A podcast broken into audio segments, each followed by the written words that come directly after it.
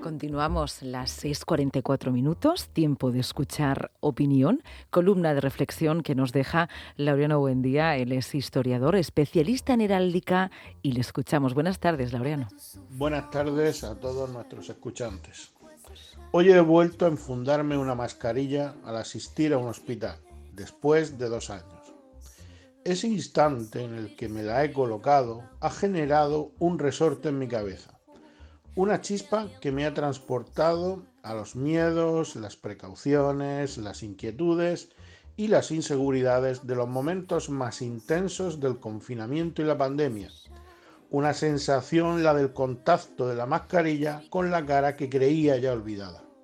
Sin embargo, su probada eficacia resucita debates frívolos sobre la libertad y el derecho a elegir frente a la normativa y obligatoriedad que solo trata de protegernos.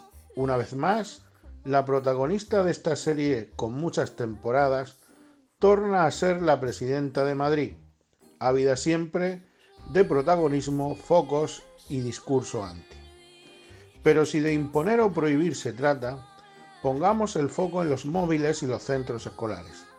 Desde hace unos días que comenzaron las clases en colegios e institutos de la región de Murcia, se ha prohibido el uso de móviles, salvo que sea requerido por el profesorado.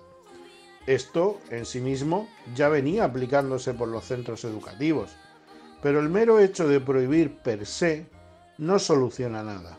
Hablamos de menores a los que unos adultos, sus padres y madres básicamente, les facilitan y financian con acceso libre, en la mayoría de los casos, a todo lo que ofrece dicho acceso en Internet y redes. Me hago la siguiente pregunta.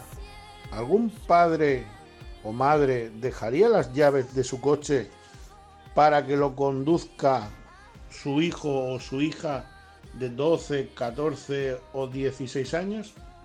Casi con seguridad la respuesta sería no. Entonces, pongamos también el foco en los adultos, responsables de facilitar el móvil a los menores, de pagar los gastos mensuales que conlleva y por tanto responsables legales en un principio de todo lo que se derive de su uso. La solución última no está en prohibir, sino en hacer pedagogía constante. Primero con los adultos, en quienes recae el invigilando de lo que el menor haga.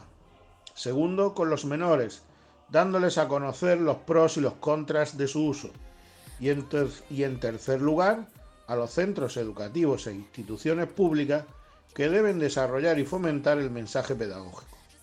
La constancia y la perseverancia al final dan sus frutos, como le sucedió al gran actor Casen en la película de Berlanga y Azcona titulada Plácido, que con su motocarro y con la estrella de Oriente, tras dar muchas vueltas la noche de Nochebuena, conseguía que le firmaran y liquidaran la última letra del vehículo.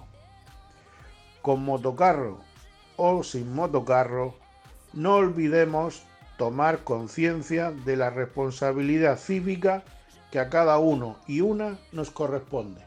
Un saludo a todos nuestros escuchantes.